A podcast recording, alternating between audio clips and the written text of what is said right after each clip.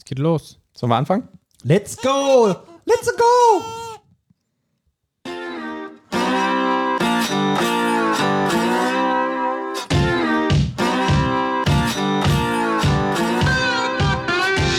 Hello, hello, hello again. Da sind wir wieder. Nach einer extra langen Sommerpause sind wir wieder zusammen auf der Couch, haben uns gesagt, komm, ist ein bisschen langweilig. Jetzt machen wir mal wieder einen richtig frischen Podcast. Und da sind wir wieder. Links neben mir der Manuel Wenk, rechts neben mir Thomas de Krause. Hallo. Ich bin Olli Vogel und wir sind froh, dass ihr wieder uns zuhört und wir wollen direkt Gas geben mit wichtigen Themen, die uns beschäftigen. Was ich ja gehört habe diese Woche ist, dass Johnny Depp und Angelina Jolie sehr miteinander verfeindet sind. Das gleiche gilt für Wesley Snipes und ähm, Ryan Reynolds. Hast du gesagt ähm, Johnny Depp oder meinst du Brad Pitt? Johnny Depp und Angelina Jolie. Weil Brad Pitt äh, und Angelina Jolie kamen doch auch jetzt irgendwie raus, dass es da irgendwo heiß hergegangen ist. Ja, die waren ja auch verheiratet, das bleibt nach einiger Zeit wahrscheinlich nicht aus, wie ich aus eigener Erfahrung sagen kann. Aber Spreche ihr von Streit oder von Sex? wir sind ein Unterhaltungspodcast und über solche Themen reden wir nicht. ja. Aber das ist doch genau das, womit man auf Platz 1 der Podcast-Charts kommt. ja, und das ist, was die Leute auch eigentlich wissen wollen. Diesen ganzen Dev-Schrott will doch keiner hören. Ja, dann erzähl, Oliver. Kann ja nicht mitreden, ich bin ja nicht Also bei der letzten Bukaka-Aufnahme. naja. Naja, Naja, naja. so ist es halt. Ja, der Führer, so war. Ja, ich weiß nicht, was bei Johnny Depp und Angelina Jolie schiefgelaufen ist. Vermutlich hat Johnny Depp ihr die Rolle weggenommen Ja, von Jack Sparrow. ja. Ja. Und Angelina Jolie fand das gar nicht gut. Hm, okay. Vielleicht sollte das auch Brad Pitt werden, aber ähm, hat es nicht bekommen, weil Johnny Depp einfach besser performt hat. Ja. Und Angelina Jolie hat gesagt, nicht mit meinem, nicht mit meinem Brett. Ich kenne mich da nicht aus. Ich habe das alles nicht mitbekommen. Ich war im Urlaub segeln. Ist auch gut. War auch schön. Ja, wir haben diesmal den Anker nicht verloren. Sind allerdings mit dem unter einer Steinplatte hängen geblieben. Aber ha, das sind kleine, unwichtige Details. Wo seid ihr denn gewesen? Wir waren in, ich weiß nicht, ob ich das sagen soll, ne? Also, hm. ich sag mal, wir haben 100.000 regelmäßige Hörer. Und wenn jetzt 20% davon Segler sind, dann wird es ja total voll, wenn wir das nächste Mal dahin fahren. Oder wenn ich das jetzt. Nein, wir waren in Griechenland auf dem Ionischen Meer. Das ist ähm, ganz äh, schön und ist. Ähm, ähm, da gibt es viele kleine Inselchen mit vielen kleinen Buchten und so, die man dann anlaufen kann. Ionisches Meer ist irgendwie ein geiler Name, oder? Ja, irgendwie schon, ne? Hm, Finde ich auch. Ist da auch ionisiertes Wasser? Äh, ich glaube nicht, aber es heißt, glaube ich, auch Ionic Sea im, im Englischen, ich weiß nicht. Ja, war, war ganz schön. Und entspannter als beim letzten Mal. Hast du da aber das Ionic Framework signiert? Als du da auf hoher See warst? Nee, habe ich nicht. Aber wir haben Delfine gesehen. Das Oh. war sehr schön. Mhm. Aber ich weiß auch nicht, wir sind dann an denen vorbeigefahren und alle haben intuitiv irgendwie so Hundegeräusche gemacht, so, weißt du, so. Oder so. Komm mal her, komm, Komm mal her, genau, was sagt man? Aber die kommen ja nicht. Nee, so, die schwimmen einfach weg. Ich weiß es nicht. Wir haben dann so gepfiffen und so. Das hat die aber irgendwie alles gar nicht interessiert. Die sind einfach abgehauen, die. Vielleicht waren es doch einfach nur Haie. Ja, nee, es waren schon, glaube ich, schon Delfine. Naja. Die sehen sich aber relativ ähnlich, ne? Also ich meine jetzt, wenn sie halt hochspringen, dann sehen sie sich halt nicht mehr so ähnlich, aber äh, von den Flossen her oder so kann man die doch durchaus damit verwechseln, oder? Ähm, Haie? Nee, aber die schwimmen, Haie ja mit auch, Delfinen. schwimmen ja auch anders, ne? Also, man wenn ich jetzt schon. in, wenn ich da jetzt wäre und ich würde so eine Flosse sehen, die aus dem Wasser rausragt, dann hätte ich schon ein bisschen Angst. Ja, aber Haie gibt es da nicht. Und die kann man auch schon unterscheiden. Warum gibt es da keine Haie? Das weiß ich nicht. Die wohnen da nicht. Die sind da nicht zu Hause. Viel spannenderes Thema meine Apple Watch ist bei der Reparatur. Diese. Hast du sie wieder gegen die Wand geworfen? Nee, da ist ja so ein EKG-Sensor drin und ähm, der ist kaputt. Also die ganze EKG. Zeit Herzinfarkt angezeigt. Ja, stimmt, genau. Gehen Sie sofort ins Krankenhaus. Immer gedacht, das kann ja nicht Burger sein. essen. Nee, das- Verdammte Uhr. Funktioniert ja so, die haben so ein Zweikanal-EKG und du kannst deinen Finger auf die Krone der Uhr legen und dann misst die halt los und das funktioniert einfach nicht mehr. Und ich weiß jetzt nicht warum. Die ist ein Jahr alt. Dann habe ich bei, die habe ich glücklicherweise bei Amazon gekauft und habe die halt angeschrieben und da so einen Chat aufgemacht und die ähm, Das bin ich mal total gespannt. Ich habe die jetzt gestern eingeschickt zur Reparatur und angeblich reparieren die die. Ich kann mir das ehrlich gesagt nicht vorstellen, dass man zu irgendeinem so Smartphone-Schrauber so eine Uhr hinschickt und die sagen, klar, kein Problem, tauschen wir aus. Ich bin mal sehr gespannt, was da jetzt passiert. Das machst du dann irgendwie so regelmäßig, irgendwie einmal am Tag dann mit diesem EKG das checken oder sowas? Wie mehr ist, mir wäre das irgendwie zu aufwendig. Nee, ich mache das nicht regelmäßig. Aber ähm, Ist dir nur so aufgefallen mal. Ja, genau. Ich habe ja mal, äh, ich weiß nicht, ob ich das mal erzählt habe, aber ähm, ich hatte mal, oder ich habe regelmäßig so unregelmäßigen Herzschlag. Jetzt nichts, was irgendwie äh, medizinisch oder gesundheitlich bedenklich wäre. So, ich hatte das schon mal checken lassen, aber das ist wohl bei manchen Leuten, die haben das irgendwie so. Und ähm, zu meiner eigenen Entspannung messe ich das dann manchmal nach. Und das passiert zwar relativ selten, aber mir ist das schon vor längerer Zeit, vor mehreren Monaten aufgefallen, dass es einfach nicht mehr funktioniert. Und dann dachte ich irgendwie, naja, keine Ahnung, Software oder so, vielleicht mal neu booten oder irgendwie resetten. Aber ähm, das scheint wirklich irgendwie kaputt zu sein. Leider, leider. Wie alt ist die Uhr jetzt? Die ist ein Jahr alt. Ja. Tja, Dann passiert sowas. Ja, das ist schon, also hat schon vor längerer Zeit nicht ähm, funktioniert. Das ist eine Apple Watch 7, was auch ein bisschen ärgerlich war. Ich hatte vorher eine Apple Watch 4 und ähm, die, da war nach zwei Jahren der Akku so kaputt, dass man die eigentlich gar nicht mehr benutzen konnte, weil die nur noch sehr kurz gehalten hat. Dann kannst du bei Apple ähm, den Akku wechseln lassen und das war ungefähr so teuer wie eine neue Uhr zu kaufen. Was ich auch frech fand. Ein Schelm, wer Böses dabei denkt. Genau. Und jetzt hat ja Apple irgendwie letztens diese Apple Watch Pro vorgestellt und hat gesagt, das wäre ja ganz toll und die kostet 1000 Euro. Und ich habe mir auch gedacht, das ist aber eigentlich trotzdem so ein Wegwerfprodukt, ne? Die kostet 1000 Euro. Die kostet 1000 Euro. Und du kannst mir ja nicht erzählen, dass bei so einem Ding irgendwie nach fünf Jahren die Batterie noch irgendwie was taugen würde. Warum kostet die 1000 Euro? Ist das die Inflation? Das ist, weil es von Apple ist, glaube ich. Also Pro, ne? Das muss man dann schon irgendwie am Markt entsprechend positionieren. Ich habe mir auch gedacht, ich kaufe mir eigentlich, würde ich mir für den Preis lieber so eine Omega Seamaster kaufen oder irgendwas, wo man weiß, dass das in 30 Jahren auch noch funktioniert. Ich guck mal gerade, was die kostet. Welche denn? Apple Watch Pro. Nein, welche Omega? Ach so, Ich sehe äh, eine Omega Seamaster Seamaster. Ja, da gibt es 300, verschiedene. kostet jetzt 7100. Ja, es gibt verschiedene Varianten dafür. Es gibt auch welche, die sind nicht, nicht ganz so teuer. Was kann so eine Omega-Uhr? Die hat ein mechanisches Uhrwerk, keine Ahnung, das ist einfach wie so eine Rolex oder so, ne? Soll irgendwie. Manche wenn Leute stehen ja auf sowas. Aber ich denke mir, wenn ich halt für 1000 Euro eine Uhr kaufen würde, dann doch nicht so ein Ding, was ich irgendwie nach ein paar Jahren in die Tonne kloppen muss. Das heißt, wenn die dann auch funktioniert, ist die ja hoffnungslos überholt. Ich hätte gedacht, warum soll ich 7000 Euro für eine Uhr ausgeben, die noch nicht mal mein EKG messen kann? Hier, der Omega Seamaster Diver 300M kostet 2350. Ja. Ja, vielleicht kann man ja irgendwann dann, wenn man irgendwie total pleite ist, mit so einer Uhr mal seine äh, Energierechnung für, für einen Monat bezahlen oder Macht so. sich gut im Pfandhaus sowas. Das hebt so quasi den, Ja. den Standard des Pfandhauses. Ja. Mhm. Wir hatten mal einen Arbeitskollegen, also wir hatten einen gemeinsamen Arbeitskollegen, der hatte so eine Uhr. Das ist mir mal beim Mittagessen aufgefallen, ja, weil du siehst halt bei diesen, bei so einem Standard-Quarz-Uhrwerk, wenn du da auf den Sekundenzeiger guckst, dann siehst du ja immer wieder tick, tick, tick, ne, weiter tickt.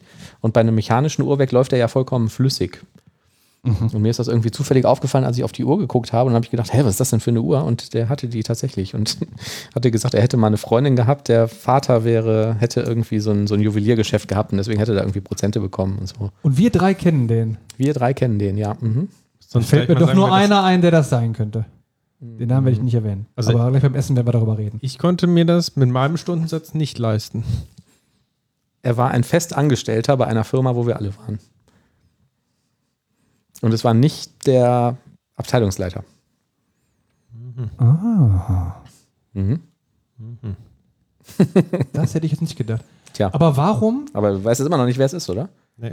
Ja, aber, ja da fällt es, ich habe eine Idee. Wir werden gleich darüber sprechen. Ja. Aber ich frage mich, warum? Warum gebe ich so viel Geld für eine Uhr aus? Ich meine, bei einer Apple Watch könnte ich es ja fast noch verstehen, dafür 1000 Euro hinzublättern. Das ist Apple und es ist ein bisschen fancy und da kannst du Apps drauf machen. WhatsApp kann ich tippen und diktieren Mhm, und bla.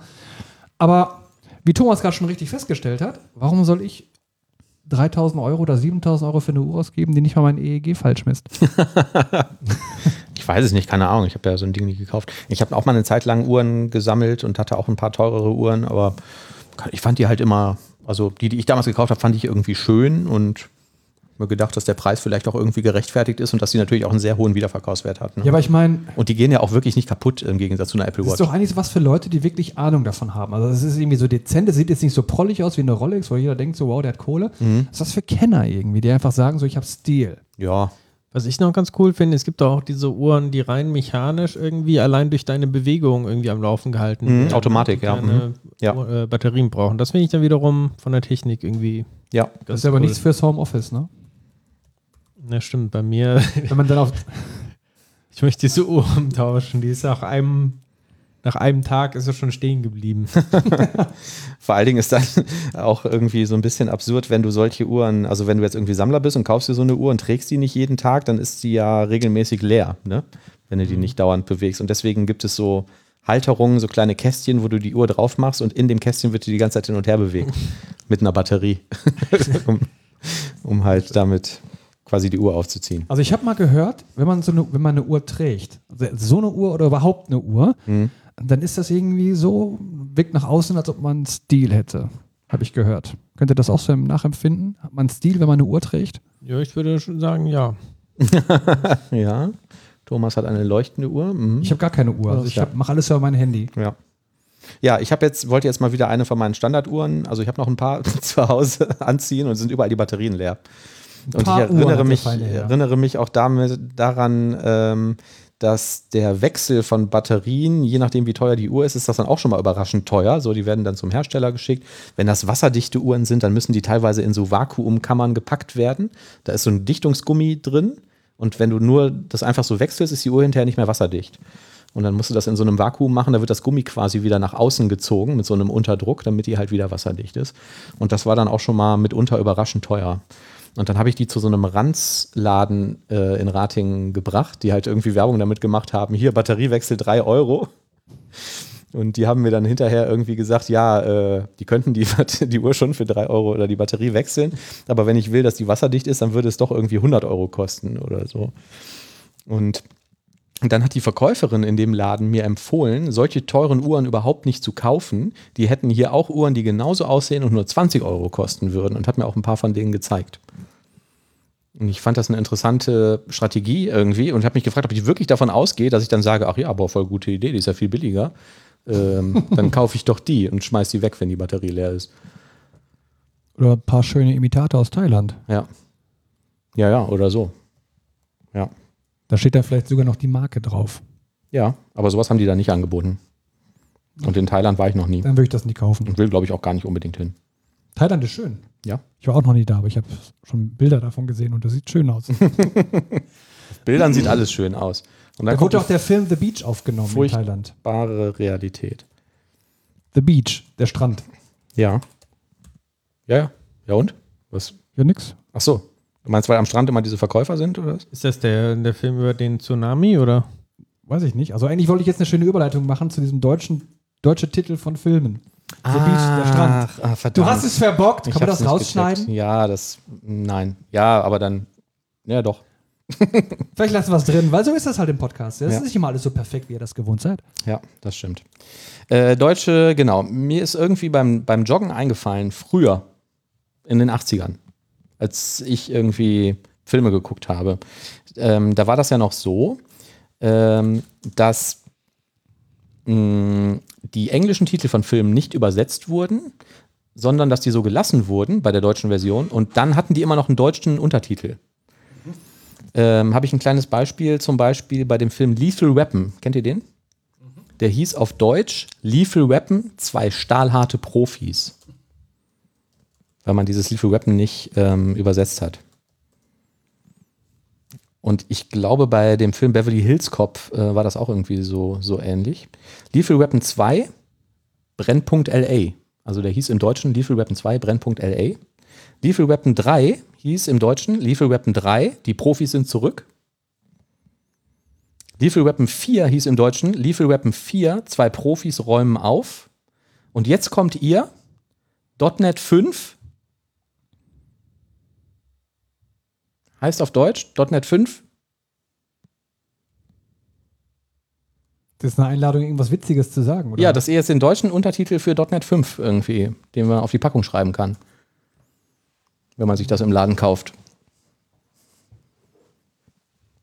.NET 5. Die Rache von Anders Heilsberg. Ja, aber es ist irgendwie nicht punchy genug, finde ich. So, das ist Anders Halsberger schon zu kompliziert, zu viel. Tja. Ich meine, .NET 6 ist klar, das ist irgendwas mit Sex. Manuel. Ja. .NET 6 jetzt wird geknutscht oder so. Ich meine, .NET 5 war doch das erste, wo sie die, die Frameworks quasi vereint haben, ne? Vielleicht Ja. auch so zwei Frameworks ähm, gegen die Welt oder so. Zwei Frameworks, um sie zu knechten. Oder so. .NET 5. The Reunion. Ja. Aber das wäre ja wieder Englisch dann. .NET 7, feiner Sand, könnte man vielleicht. Aber das mit den Filmen stimmt schon, ne? Mhm. Beispiel, kennt ihr den Film Hot Fuzz? Ja. Der hieß in Englisch, hieß der Hot Fuzz. Und hier in Deutschland hieß der Hot Fuzz, zwei abgewichste Profis. Richtig. Genau.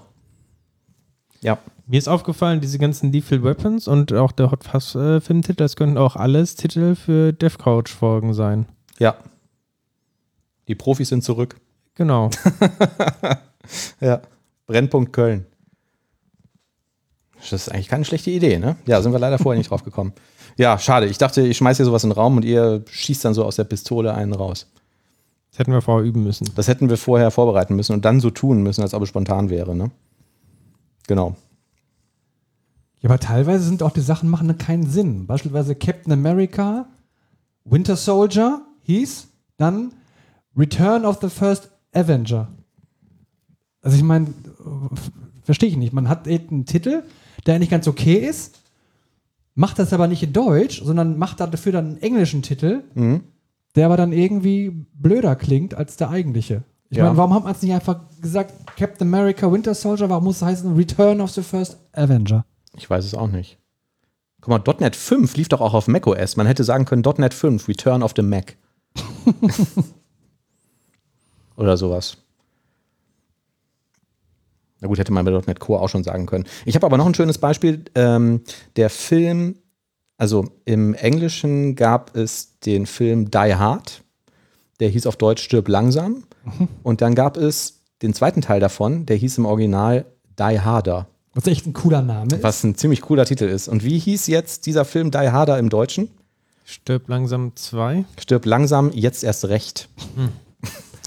Da hat man versucht, ein bisschen Witz und Charme reinzufinden, aber Ja. es ist irgendwie. Also wie wäre denn .NET 7 jetzt erst recht?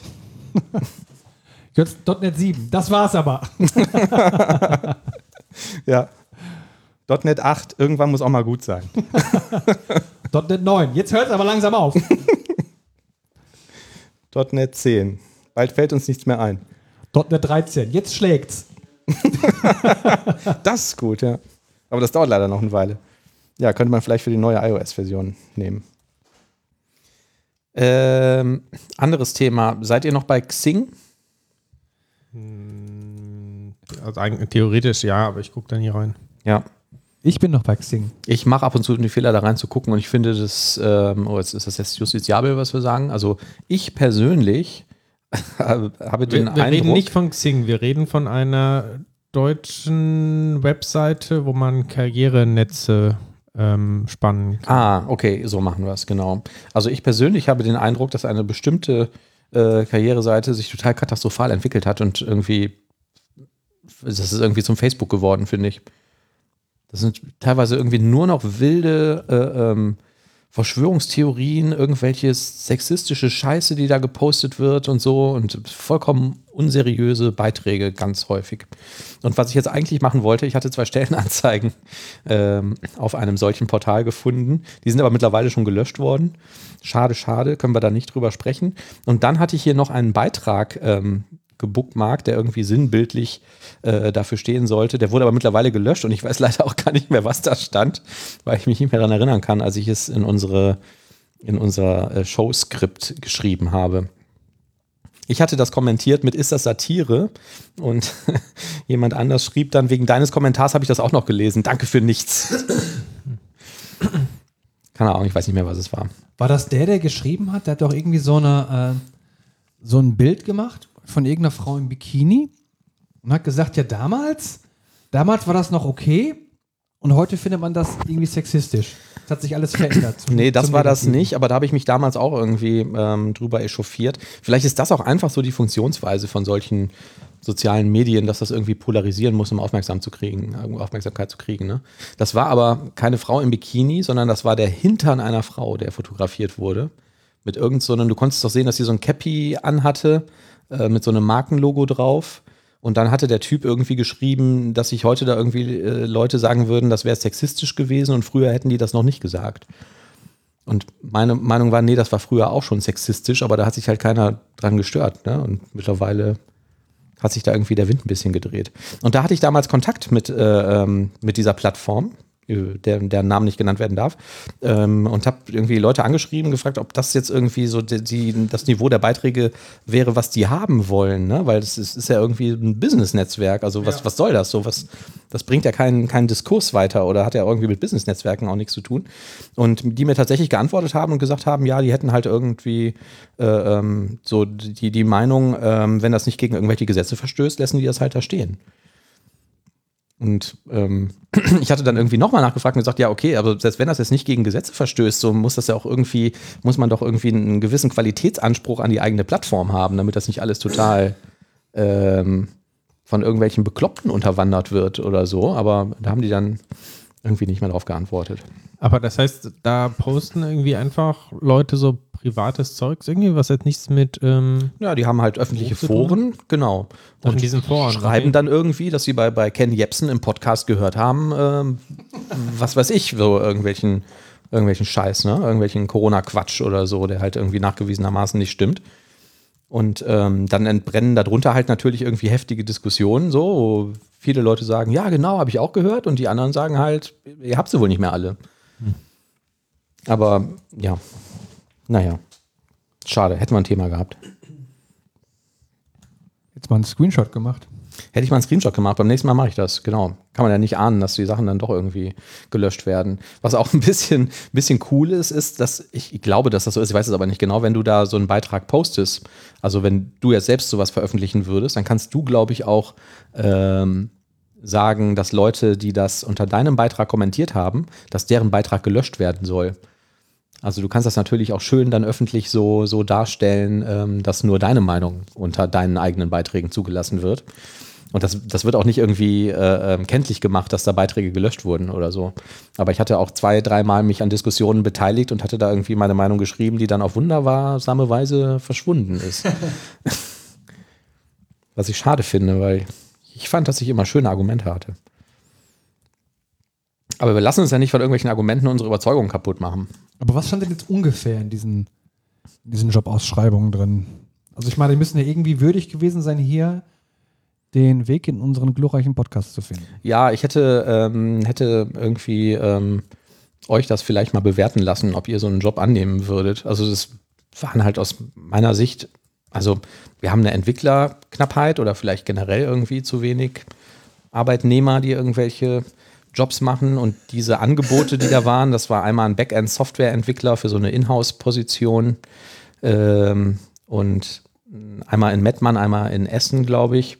Ähm, die lasen sich jetzt nicht so, dass, dass man da arbeiten möchte. Also man kann ja häufig irgendwie schon schöne Sachen reininterpretieren. Ach, die gesagt haben als Bonus, wir haben Parkplätze. Ja, ja, ja, genau. Ja, ja, das, das war das. Ja, ja, Ja, genau. Ja, gut. mhm, ja. So, unsere Leistung, ähm, genau, du kriegst irgendwie einen Schreibtisch und einen Parkplatz oder so. Und ein Kuli. Das kann ja irgendwie Wow. sowas, ja. Fand ich schön. Ich habe eine Stellenausschreibung letztens gesehen, die hatte ich euch auch geschickt. Ähm, da wurde Werbung damit gemacht, dass sie mit jQuery arbeiten. Also da ging es jetzt nicht um ein Projekt nach dem Motto, wir stellen jetzt alles von jQuery auf äh, React oder was auch immer um, sondern es war halt Teil der Stellenausschreibung, ja, hier mit jQuery arbeiten. Ja. Eigentlich auch, wenn das wirklich so ist, dann versteckt man das dann nicht eher so? So nach dem Motto, ja, übrigens, äh, im Vorstellungsgespräch, wenn eigentlich schon alles so klar ist, sagt man, ja, wir haben ja noch, wir nutzen noch jQuery oder sowas. Nee, man würde wahrscheinlich schreiben, sie betreuen unseren bestehenden Software-Stack und können tolle neue Sachen entwickeln oder so. Irgendwie sowas, aber schreibt man Ja. ja nicht irgendwie in, in eine Stellenausschreibung. Also, Ja. Das klingt genauso, als wenn du irgendwie eine Jobausschreibung sehen würdest von einem Klempner und die sagen, wir arbeiten hier ganz viel mit Pömpels. ja. Oh, das ist ja toll! Oh. Nicht schlecht, ja. Mhm. Ja, es ist schon nicht, äh, nicht übel. Ja, also ich habe auf jeden Fall gelernt, beim nächsten Mal Screenshots machen. Ähm, naja. Aber vielleicht ist es auch ein bisschen gehässig. Also, Ja, ich weiß nicht. Also, also eigentlich in Amerika werden ja Softwareentwicklern ja mehr oder weniger schon die roten Teppiche ausgefahren, wenn man ganz gut ist. Also ich habe mir hab mal gehört, dass da Jobs so anfangen ab 200.000 Dollar. Schon gerne mal. Und es klang für mich so, als wenn die Softwareentwickler sagen, ja, unter so einem Gehalt arbeite ich gar nicht. mhm. Ne? Also ich will damit sagen, es, die werden schon anders gelockt irgendwie. Ne? ja. Und wir in Deutschland kriegen einen Parkplatz und einen Kuli. Und vielleicht eine Kantine, wo es jeden Tag Pommes gibt. Tja, das ist, äh, ich weiß auch nicht. Man wird ja dann auch dauernd angeschrieben auf diesen Portalen, ne? Und da habe ich teilweise auch irgendwie die absurdesten Sachen. Also häufig reagiere ich halt gar nicht darauf, aber manchmal gibt es ja so Leute, die dann irgendwie fragen, warum man denn jetzt nicht geantwortet hat. Also, keine Ahnung, also ist das so ein Standard-Vertriebspattern oder so? Machen das alle so? Ich habe irgendwie Angebote bekommen zur Festanstellung. Ne? Irgendwie so ein paar so und dann irgendwie die Frage, wann sind Sie am besten zu erreichen? Senden Sie mir Terminslots zu. Da habe ich dann halt nicht drauf reagiert und irgendwie ein paar Wochen später ähm, kam dann irgendwie, ja, äh, äh, hallo Herr Wenk, so, Sie haben ja bisher leider noch nicht auf meine letzten Nachrichten reagiert. Woran äh, liegt's so? Lassen Sie doch mal ganz äh, hier, welche Wünsche hätten Sie denn an eine neue Position und so? Ne? ich wollte es noch ein letztes Mal versuchen. Nee, ich habe dann irgendwie zurückgeschrieben, ja, äh, vielen Dank für die Anfrage. Welche Reaktion hätten Sie denn erwartet? So, was, ja, und dann sagt, hat er dann wieder zurückgeschrieben und sagte, ja, also ganz offen gesehen hätte ich natürlich erwartet eine positive Rückmeldung mit Interesse am telefonischen Austausch. Und also, keine Ahnung, also ich bin jetzt irgendwie seit, seit langer Zeit selbstständig, so, ich antworte doch nicht auf, weiß ich nicht, irgendwie Sachen, die irgendwie offensichtlich nicht, nicht passen oder wie kommen die darauf, dass ich mich fest anstellen lassen würde? Ja, doch auch. Oder deren so einen Eindruck erwecken, obwohl man eigentlich überhaupt kein Projekt aktuell mit denen machen kann, dass man sich trotzdem irgendwie regelmäßig austauscht oder sowas, ne? Ja. Also, Ja, ich weiß, also was ist dann, soll ich dann sagen, ja, äh, boah, Mensch, äh, vielen Dank für das Angebot, lass uns gerne telefonieren. Und dann telefonieren wir und dann sage ich, ja, interessiert mich überhaupt nicht, was Sie mir geschickt haben. vielleicht könnte Also- man das irgendwie ausnutzen und sagen, okay, ja, das klingt ganz interessant. Ähm, wir können uns ja mal bei einem Abendessen irgendwie darüber unterhalten und sich dann jedes Mal einladen lassen. Das soll natürlich irgendwie was richtig fancy sein und irgendwie im eigenen Ort. Tja, hätte ich aber, glaube ich, auch keine Lust drauf. Würde ich lieber so Abendessen gehen. Ja, stimmt. Ja. Ich brauche mal eine Überleitung, Oliver, zum, zum nächsten Thema. Oder wolltest du noch was sagen zu dem? Ähm, äh, sorry, sorry, äh, ganz, ganz kurz noch zu, dem, zu, dem, äh, zu diesem Thema. ähm, da hat mir jemand geschrieben, auch ein Personalvermittler hat mir geschrieben, Hi Christina, I hope you are well. I'm reaching out as your profiles were shown as recommended for your role. We would like to in invite you for an interview, bla bla bla bla bla. So, und ähm, details about the role, ähm, paid trips to Germany. Und dann habe ich ihm irgendwie zurückgeschrieben, ähm, I'm sorry, but it seems that you are looking for Christina, who is willing to travel to Germany. Is this correct? Niemals eine Antwort darauf erhalten. Du hättest sagen können, dass du in Deutschland wohnst und ob sie dir stattdessen das Geld überweisen können. Für die Trips. Wahrscheinlich, ja. Oder ob du dir ein anderes Land aussuchen darfst. Ja, aber ich meine, es scheint ja irgendwie so zu sein, dass die da irgendwie, dass denen gar nicht so daran gelegen ist, ob das jetzt passt oder nicht, sondern ich bombardiere dich halt mit irgendwie einem Scheiß und irgendjemand wird schon antworten und sagen, hey, voll gut. Oder so, So scheint es ja zu laufen, ne? Ja, aber, aber- Nachricht kostet ja auch nichts. Also Ja. du würdest es als Vermittler ja wahrscheinlich genauso machen, ne? Also Zahlt ja kein Porto. Würde ich das so machen? Ich weiß es nicht. Du würdest es vielleicht erstmal nicht so machen, dann wirst du sehen, okay, du hast eigentlich kaum Ich Erfolg finde keinen Scheiße. Und Ja. ich kann ja auch einfach jetzt hier 100 Mal die gleiche Nachricht äh, rausschicken irgendwie und irgendwas bleibt hängen und dann merkst du, oh, das klappt ja besser. Genau. Machst du ein Spam-Mail Aber was für Leute? Aber was für Leute findet man denn da? Das interessiert ja am Ende keinen. Ja, das stimmt. Wer? Ja. Hm. ja, ich bin da wahrscheinlich zu idealistisch. Entschuldigung, ähm, Überleitung. Entschuldigung, angenommen. Ja, ich habe über sieben Anfragen bekommen in letzter Zeit. Stichwort sieben, Oliver. Sieben. Sieben. .NET 7. Feiner Sand. .NET 7. 7.net. Über 7.net sollst du gehen. Dann lasst uns doch über, bla bla bla bla bla. Tolle Überleitung. dann lasst uns doch über Performance Improvements in .NET 7 reden. Oh. So. Ich glaube, wir hatten ähm, vor Ewigkeiten mal, nämlich vor, vor über einem Jahr, ähm, mal über einen Blogpost kurz äh, berichtet über .NET 6 Performance Improvements. Und der gleiche Autor hat jetzt äh, nochmal für .NET 7 das gemacht. .NET 7 steht ja in den Startlöchern. Ich weiß gar nicht genau, wann es rauskommt, aber ich glaube, es sind schon im Release-Candidate-Modus. Und es ist ein wirklich extrem langer Blogpost. Ähm, mein Handy ist mehrmals abgestürzt, irgendwie, als ich versucht habe, diese Seite aufzumachen. Also es sind äh, irgendwie, ja, ich möchte sagen, hunderte Seiten. Wahrscheinlich sind es nicht ganz so viele, aber man kann auf jeden Fall äh, sich da mehrere Tage mit beschäftigen Mhm. und ist extrem detailliert und trotzdem, wie ich finde, sehr interessant, weil es geht sehr stark ins Detail, also teilweise bis runter zum IL-Code und zu sehr vielen verschiedenen Themen. Also ähm, der Blogpost ist gegliedert in, in verschiedene Abschnitte, wie zum Beispiel ähm, Regex ist eins oder Garbage Collector ähm, und so weiter und so fort. Und zu jedem dieser Themen gibt es halt unglaublich viel Informationen, was die da alles gemacht haben. Ne? Also als Beispiel für, ähm, für Regex, da gibt es halt hunderte Verbesserungen ähm, oder was, ja, wie gesagt, was im Garbage Collector alles gemacht haben. Mhm. Also lohnt sich da einmal durchzugehen und ich denke, wenn man sich wirklich alles durchliest, dann ist man danach ein .NET-Experte. Okay. Und hast du ein bestimmtes Lieblingsfeature? Mm, Performance Improvements in .NET scheinen ja das Ding überhaupt zu sein, ne? Also, Ja, mich wundert immer, wie viel die da doch irgendwie machen können. Ne? Ja. Also man denkt, irgendwann haben sie es äh, alles ähm, erledigt.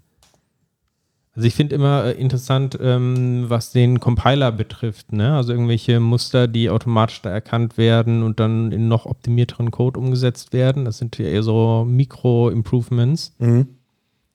Das heißt, hier geht es ja jetzt auch weniger um irgendwelche neuen Features in .NET, sondern mehr um vorhandene Features, die jetzt einfach ähm, schneller laufen. Ne? Aber teilweise auch dann ähm, durch, durch kleinere API-Änderungen. Mhm. Also ein Beispiel ist ähm, die Regex-Klassen, die sind bisher alle immer so ausgelegt worden auf äh, Strings. Und Strings ähm, haben ja einen Nachteil, ja, wenn ich jedes Mal, wenn ich jetzt irgendwie einen, einen äh, Substring oder sowas brauche, ist es wieder eine neue ähm, Allozierung, also braucht Mhm. mehr Speicher quasi. Und in den letzten .NET-Versionen hat Microsoft ja sehr viel getan, um mit diesen Span-Datentypen arbeiten zu können, wo ich also quasi gewisse ähm, Speicherabschnitte äh, mir holen kann, ohne jedes Mal, also wie ein Zeiger quasi, ähm, nur auf äh, vorhandene Speicherabschnitte verweisen kann, ohne jedes Mal eine Kopie machen zu müssen. Ja. Und eine Verbesserung war jetzt zum Beispiel, dass sie diese Regex-Klasse quasi auch äh, für, für Span verfügbar gemacht haben. Was Ah. gar nicht so einfach war. Cool. Ja, wir hatten mal ein ähm, Interview auf der .NET Cologne zum Thema Span, Span of T, wie das eigentlich im Detail funktioniert, falls das nochmal jemand nachhören will. Ähm, den Links mit den Performance Improvement gibt es auch in unseren Show Notes. Und ich habe hier das Laptop, an dem wir, mit dem die Sendung aufgenommen wird, ist so ein altes i5-Laptop und die Seite ist wirklich wahnsinnig groß und ich kriege die im Firefox überhaupt nicht korrekt geladen. Also du hast schon recht, da ist einiges an Abendlektüre äh, dabei. Aber ich glaube, wir können insgesamt festhalten, das ist schneller geworden. Ja. Ja. Ähm, noch ein Thema Hot Fuzz. Kennt ihr den Film Hot Fuzz? Ja, Cornetto-Trilogie. Genau. Sehr, abgewichste Profis. Richtig. Ja, deutscher Untertitel, zwei abgewichste Profis und jetzt lernt vom, vom Profi. Da gab es einen Bösewicht in dem Film, der nicht so richtig sprechen konnte. Und irgendwann hat er den überwältigt. Und der äh, Bösewicht hat immer mit dem Chef telefoniert, wo man lange nicht wusste in dem Film, wer das eigentlich ist. Und hat deswegen immer nur Jab gesagt. Was ist eigentlich Jab, Thomas? Sehr gut. Danke. Jab ist doch auch der Reverse Proxy, den ähm, ich glaube das ASP.NET Core Team wahrscheinlich entwickelt hat. Steht für Yet Another Re äh, Reverse Proxy. Ah.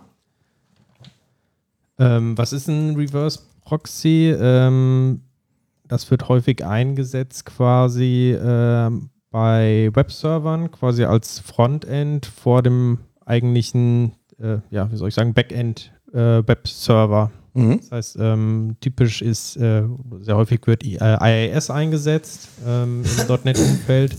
Das heißt, ich habe mein IIS äh, Frontend, nenne ich es mal, da gehen die ganzen Requests rein. Die werden aber intern dann weitergeleitet, zum Beispiel zu einem bestimmten Untermodul und oder halt im Falle von so einem ähm, Reverse Proxy kann es halt auch sein, dass auch diese Weiterleitung im Backend halt auch wieder über HTTP funktioniert. Mhm.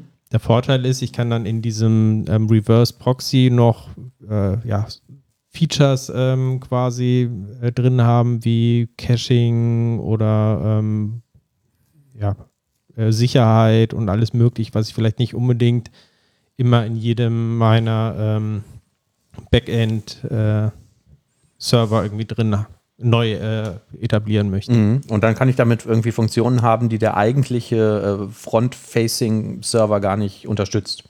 Genau. Mhm. Also als Beispiel ähm, wäre Kestrel, ist ja quasi ursprünglich mal als Development-Server gestartet, also zum, ja, nur für die Entwicklung. Hat sich auch mit der äh, Zeit dann immer weiterentwickelt aber es war quasi nicht direkt als ähm, produktiver Server vorgesehen und es hatte halt auch viele ähm, Features entsprechend nicht. So, das heißt, äh, Kestrel kann man halt typischerweise dann hinter so einen Reverse Proxy entsprechend stellen und dadurch das nach außen verfügbar machen, ohne den direkt halt ins Internet zu stellen. Mhm. So, und tatsächlich, was äh, Microsoft äh, gemacht hat, ähm, es gibt ja den, dieses Angebot Azure App Services in in Azure, Mhm. also das normale Webhosting-Angebot quasi. Ja, das ist, also wenn ich irgendwie eine Web-API schreibe oder eine ASP.NET-Anwendung oder so, dann würde ich das in Azure App Service hosten. Ne? Genau, und die waren, das war klassischerweise über IIS intern implementiert. Mhm. Und Microsoft hat das jetzt ähm, umgestellt auf Kestrel und Yap. Und das Ganze quasi im, im Hintergrund, also ohne dass die Kunden davon irgendwas mitbekommen haben oder dass die jetzt irgendwie, in, also häufig sagt, äh, hat man ja in Azure dann eine neue Funktion von irgendeinem Service oder muss irgendeinen Knopf drücken, dass du jetzt ähm, auf eine neue Version wechselst. Und in dem Fall haben sie es halt trans äh, äh im Hintergrund einfach ablaufen lassen und das alles umgestellt und scheinbar hat es auch funktioniert. Also ich habe zumindest nichts gemerkt, dass irgendwas schiefgegangen ist. Äh, wusstest du, dass das passiert? Nee, War ich habe das nur im Nachhinein gelesen, als quasi alles schon abgeschlossen war. Und hast du irgendeinen Performance-Vorteil erkennen können?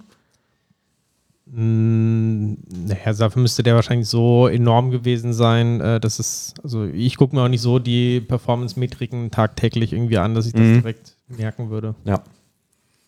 Ja, und ich weiß auch nicht genau, wann jetzt äh, speziell unser App-Service da umgestellt wurde. Das, Mhm. Die haben halt auch so ein ähm, rollendes Rollout gemacht. Ja. Und genau, und wir haben in den Shownotes einen Blogpost verlinkt, der beschreibt, wie sie das quasi genau gemacht haben und auch ähm, ganz interessant äh, einige Statistiken. Ähm, also sie haben über 160 Billionen HTTP-Requests, die da entsprechend tagtäglich über App-Services laufen, Mhm. über 14 Millionen Domains. Ähm, ja, Ja. Aber die haben es vor allen Dingen gemacht, um ähm, irgendwie einen Performance-Benefit daraus zu ziehen, ne? Oder Das lese ich jetzt so aus diesem Dokument raus, kann man auch in den Shownotes nachlesen, dass das irgendwie der Hauptgrund genau, war. Ne? Performance und wahrscheinlich auch, dass sie schneller in der Entwicklung dann irgendwie sind. Ja. Mhm. Ist nicht bis jetzt so der Klassiker gewesen Nginx als Reverse Proxy? Ja, also im Nicht-.NET-Umfeld bestimmt, ja. Kann man jetzt sagen, im .NET-Umfeld nutzt man dann lieber Nginx, ähm, lieber Yarp. Yarp als Nginx? Naja, im, im Prinzip, äh, also wenn du es zumindest irgendwie cloud-hosted haben willst, würdest du dein Zeug einfach zu Azure App Services äh, deployen und äh, wüsstest halt, dass das dann automatisch verwendet wird. Ne? Und hättest vielleicht noch den Vorteil, dass in Zukunft, wenn es irgendwie das tolle neue, was weiß ich, YARP 3.0 gibt oder so, dass du das dann Ja, gut, automatisch ich mein- geschenkt bekommst. Ich meine, in Azure kommst du ja nicht drum rum. Ne? Ist jetzt so und ist Mhm. auch gut. So, funktioniert, läuft, alles gut. ja. Aber wenn ich jetzt selber so ein Reverse Proxy hosten will, gibt es dann Gründe, dass man sagt, so ja, ich nutze jetzt lieber Yarp als Nginx? So genau kann ich das nicht sagen. Da ich mein Zeug einfach auf Azure schiebe, weiß ich das auch nicht. Schade. Ich hätte gedacht, ihr würdet mir jetzt was Kluges sagen können dazu. Ja, das Kluge ist, dass die Zeiten doch vielleicht vorbei sind, wo man so ein Zeug selber aufsetzt, oder? Ich weiß leider auch nicht, ähm, Die oh, Weltmeere sind voller Plastik, also der Russ hat den Finger am roten Knopf. Ja. Über was reden wir ja eigentlich? Mehr schon nur Komm, Plastik. wenn man einfach Yarp und gut ist. So. ich weiß leider auch nicht genau, in welcher Sprache Nginx entwickelt ist. Nicht. Ein C, okay, ja.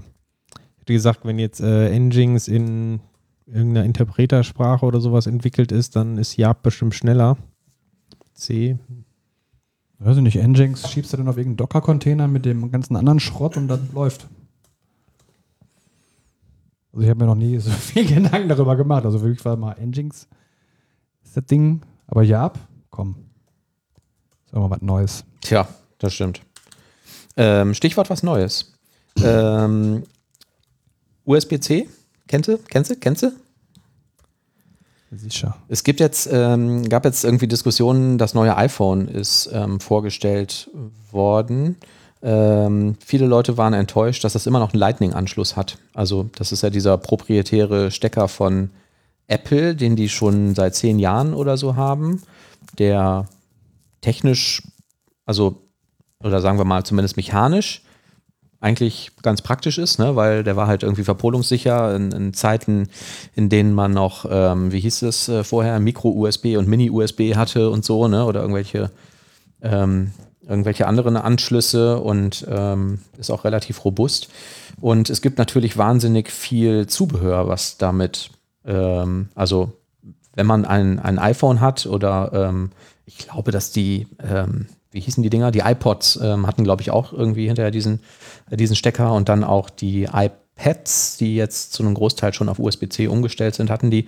Und ähm, es gibt jetzt seit ein paar Tagen ähm, gab es irgendwie äh, ähm, die, oder seit ein paar Tagen gibt es die Info, dass es irgendein neues EU-Gesetz gibt, was quasi Apple dazu zwingen würde, ab, ich glaube, 2024, also nicht nur Apple, sondern jeden Hersteller, der halt ähm, so einen proprietären Anschluss hat, dass die irgendwie so einen USB-C-Stecker haben müssen.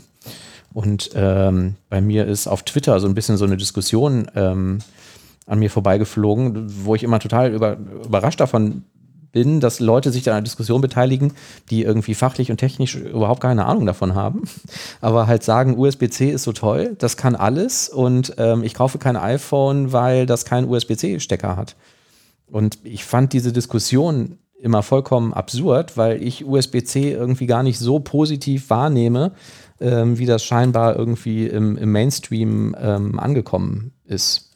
Also das ging halt damit los, dass häufig irgendwie bei solchen Beiträgen gesagt wurde, ja, ähm, das ist doch ein, äh, ist doch toll, wenn die ein USB-C Ladekabel haben. Also es war immer diese, dieser Begriff vom Ladekabel stand so im Raum.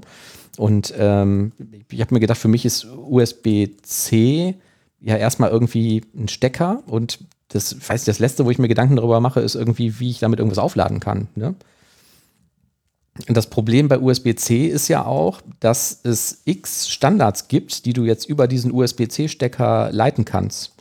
Also ähm, im, im, in der Basisausführung hatte ich da nochmal nachgelesen, bedeutet halt USB-C, dass du USB-C 3.1 Generation 1 machen kannst.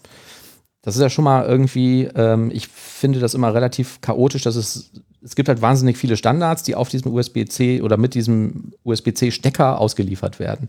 Aber was das dann wirklich kann, ist irgendwie abhängig von völlig anderen Faktoren. Also so ein USB 3.1 zum Beispiel könnte halt eine Netto-Datenrate von 400 äh, Megabyte pro Sekunde ähm, übertragen, was jetzt irgendwie toll äh, klingt, aber was auch nicht viel mehr als USB 2.0 ist. Und ähm, diese ganzen Features, die dann immer irgendwie vorgetragen werden, wie ja, aber damit kannst du total schnell laden, da brauchst du dann immer weitere Standards für. Also du kannst schnell laden über USB-C, wenn dieses Kabel und beide Anschlüsse auf beiden Seiten ein Feature namens Power Delivery, also PD, unterstützen. Dann kannst du mit 100 Watt darüber laden. Du könntest äh, Ton und Audio damit übertragen, wenn Kabel und beide Seiten äh, das supporten mit diesem Stecker. Und du könntest theoretisch ähm, sowas wie ähm, PCI-Express-Signale damit übertragen, ähm, wenn ähm, du halt sowas supportest wie Thunderbolt, was es auch wieder in verschiedenen Standards und so gibt. Ne? Und ich glaube, also ich bilde mir ein, wenn ich glaube, ich würde an Apples Seite auch so lange wie möglich an diesem Stecker festhalten, also an diesem Lightning-Stecker, weil du hast ja auch eine gewisse Erwartungshaltung. Wenn ich jetzt ein iPhone hätte mit einem USB-C-Anschluss, dann würde ich auch erwarten, dass ich da meinen Monitor dran stecken kann. Oder irgendwelche USB-Zubehörgeräte oder so. Ne? Und mich interessiert da als Verbraucher am Ende nicht, dass ich dafür ein passendes Kabel und passende Geräte und so brauche. Solange der Stecker passt, soll das doch gefälligst alles funktionieren. Also ich bin da ganz anderer Meinung. Ja, schieß los. Also ich finde es gerade genial, dass äh, ein USB-C quasi, dass ich mit einem Stecker quasi da alles machen kann. Und Mhm. natürlich müssen die Sachen auch irgendwie das halbwegs unterstützen, aber das tun sie ja auch da, wo es sinnvoll ist. Also ich kann Ja. zum Beispiel jedes Gerät, was bei mir irgendwie USB-C hat, ob das ein Tablet ist oder ein Smartphone, hat irgendwie dieses Power Delivery, weil ohne Power Delivery wird es auch irgendwie zwei Tage brauchen zum Laden. So, das heißt, das ist eigentlich kein, Das stimmt, kein sonst, Argument. Also sonst lädt das. halt ein ja, neues Netz und äh, was du meinst hier mit Monitor und Tastatur und sowas, ja klar ist das so, aber ich weiß nicht, wie das mit dem iPhone ist, wenn ich bei mir im, beim Samsung quasi einen Monitor anschließe, dann sehe ich da auch entsprechend auf dem großen Bildschirm das. Wenn ich eine Maus anschließe, dann sehe ich einen kleinen Mauscursor auf dem, Dis äh, auf dem Display. Das sind sogar Sachen, die ich eigentlich gar nicht erwarten würde als Verbraucher, Mhm. dass ich eine Maus anschließen kann an meinem Handy und trotzdem geht es irgendwie. Also, ja. also Also in der Praxis äh, können die Dinge einfach alles, was du brauchst. Was, was mich an der Diskussion darüber gestört hat, war, dass gesagt wurde, wir wollen USB-C, weil wir wollen einen einheitlichen Ladestandard haben. Aber USB-C ist ja erstmal nur ein Stecker. Und ich habe das auch nochmal nachgelesen, USB-C würde halt per Default laden mit 7,5 Watt. Also es würde halt, wenn man nicht sagt, wir wollen, dass ihr USB-C und Power Delivery supportet, wahrscheinlich sogar Nachteile bringen, wenn ich das auf USB-C umstelle. Ja, aber ich meine, das ist ja impliziert dadurch, wenn ich jetzt sage ähm, USB-C, dann meine ich doch USB-C mit Power Delivery. Also klar, ich weiß jetzt nicht genau, was im Gesetz äh, der EU da irgendwie drin steht, ähm, ob dann Apple sagen kann, ja, wir benutzen jetzt USB-C als Kabel, aber wir machen jetzt für alles unsere eigenen Standards. Das heißt, das Laden, Ja. das geht nicht über Power Delivery, sondern über Apple Delivery und wir haben jetzt unsere eigenen äh, Protokolle, die gehen auch nur mit ähm, zertifizierten Apple-Kabeln und Geräten. Keine Ahnung, ob das dann noch quasi im Sinne des Standards ist oder nicht. Ja, also ich bin äh, davon, ich bin irgendwie nicht davon von angetan, weil ähm, also es gibt ja es gibt ja einfach proprietäre Standards, wie zum Beispiel Apple CarPlay, ne? also dass du quasi dein, dein Telefon irgendwie in deinem Auto benutzen kannst. Und wenn ich jetzt nicht irgendwie ein total modernes Auto habe, dann ähm, funktionierte das halt früher so, dass ich halt über so einen Lightning-Stecker erstmal irgendwie ein Kabel in das Telefon stecke und dann habe ich halt mein Display da auf dem Auto. Wenn ich jetzt irgendwie von der EU gezwungen werde, dass ich kein Telefon mehr verkaufen darf, was einen Lightning-Stecker hat, sondern es muss USB-C haben, könnte ich ja auch im Zweifelsfall zum Beispiel irgendwie mein Telefon nicht mehr in meinem Auto benutzen. Also ich finde ich sehe da jetzt irgendwie den Vorteil nicht. Ne? Also einfach nur zu sagen, du brauchst einen USB-C-Stecker, ja, damit mache ich halt auch sehr viel Zubehör und, und Hardware am anderen Ende kaputt. Ja, aber das ist doch irgendwie ein doofes Argument, weil du hast doch jetzt beim Auto, ähm, die müssen sich jetzt äh, quasi entscheiden, haben, bieten sie einen Lightning-Stecker an oder einen USB-C-Stecker, um dann irgendwie Android oder iPhone K-Dings da irgendwie zu, zu unterstützen. und müssen physikalisch das irgendwie unterscheiden. Es wäre doch viel besser, wenn die einfach einen USB-C anbieten und dann meinetwegen kommt das erstmal halt nur für Apple raus, softwaremäßig, und dann mit einem Firmware-Update geht es dann auch demnächst für Android oder andersrum. Also ist doch, also für mich auch kein Argument, nur weil es halt jetzt irgendwie schon zehn Jahre lang falsch gemacht wurde von Apple, dann zu sagen, das muss jetzt ewig so weitergehen. Zumal Apple selber doch auch, Ja. wenn ich mich recht erinnere, mehrmals, also sie hat noch früher diesen ganz breiten Stecker oder sowas. Ne? Also Genau. wenn du so ein Auto hast, dann kannst du das ja auch eigentlich nur noch wegschmeißen oder gibt es da irgendwie Adapter für? Ja, dann kannst du aber wenigstens noch sagen, Apple ist schuld. Ne? Jetzt würde ich sagen, die verdammte EU verhindert, dass ich mein Auto weiterhin oder mein für- neues Telefon noch in meinem Auto benutzen kann. Aber das ist doch so. für Apple eine, eine Riesenchance. Dann können sie sagen, ja, wir wollten es ja gerne anders, aber wir wurden dazu gezwungen. Ja, ich frage mich aber halt, ob ich nicht dann auch irgendwie. Also ich sehe das bei einem, bei einem iPad, das ist für mich eher ein Gerät, was so in Richtung Laptop geht, ne, wo man vielleicht auch eine Tastatur dran docken kann und irgendwie arbeiten kann. Da finde ich es auch sinnvoll, dass ich da vielleicht eine Maus dran stecken kann oder einen großen Monitor oder so. Bei einem Telefon, ich weiß nicht. Also ich hätte dann einfach auch die Erwartungshaltung bei dem Telefon, dass das gefälligst alle möglichen Klamotten supportet, die ich da mit dem Kabel dran stecken kann.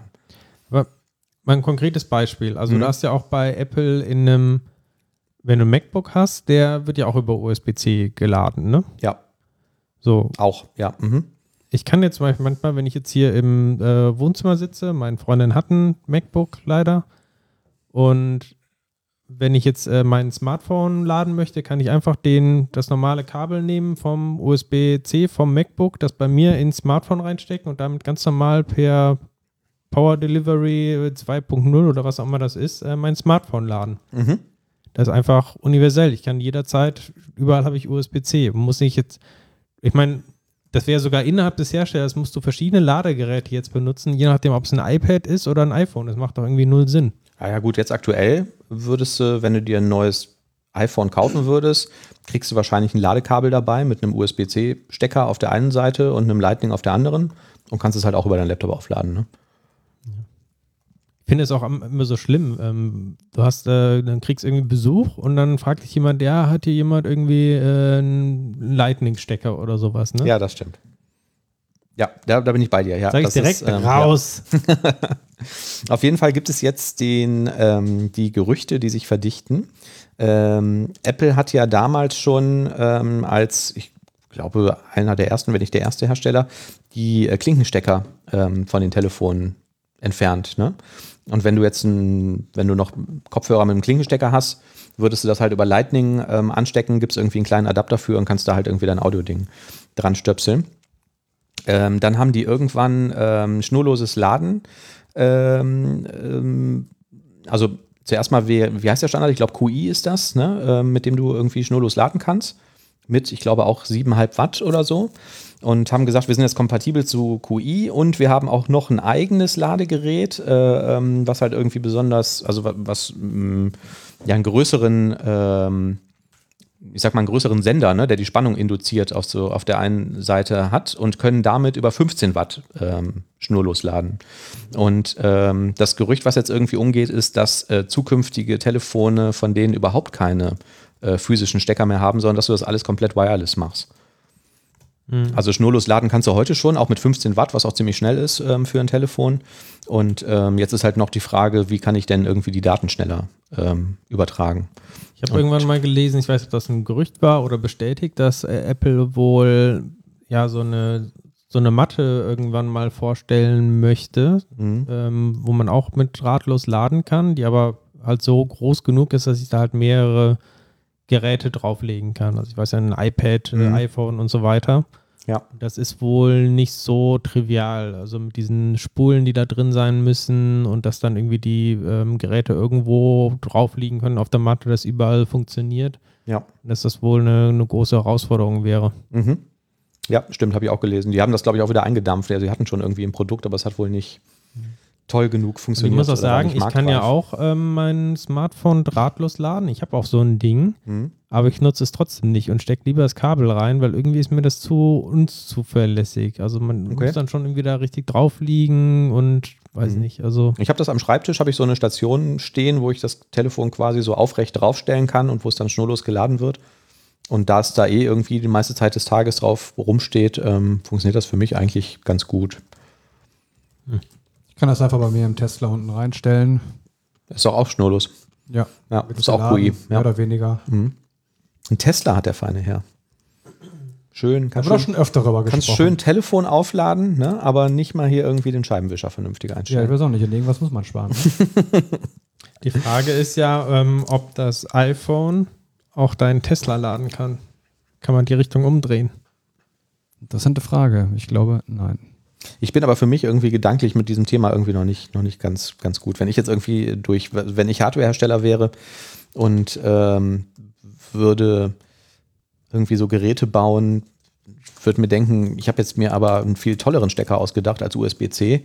Dürfte ich den dann nicht benutzen? Weil ich irgendwie, also ich könnte ja sagen, der ist aber mechanisch viel robuster und so und da habe ich weniger Supportkosten mit und außerdem hat er auch noch diese 30 Vorteile oder so und ich kann Power Delivery mit 500 Watt, was über USB-C nicht geht. Ähm, dann muss ich trotzdem das USB-C-Ding verbauen. Ich weiß nicht. Also du wirst ja als Bin einzelner Hersteller, wenn du jetzt nicht die Größe hast von jetzt irgendwie Apple, nicht einfach so einen neuen Stecker irgendwie erfinden. Ne? Das ist ja wahnsinnig viel Aufwand, auch das alles zu spezifizieren. Mhm. Also muss es ja schon irgendwie so einen gewissen Konsens geben. Und wenn es den gibt, dann ist es, glaube ich, explizit auch so vorgesehen, dass es halt neue Versionen irgendwie geben kann. Ja.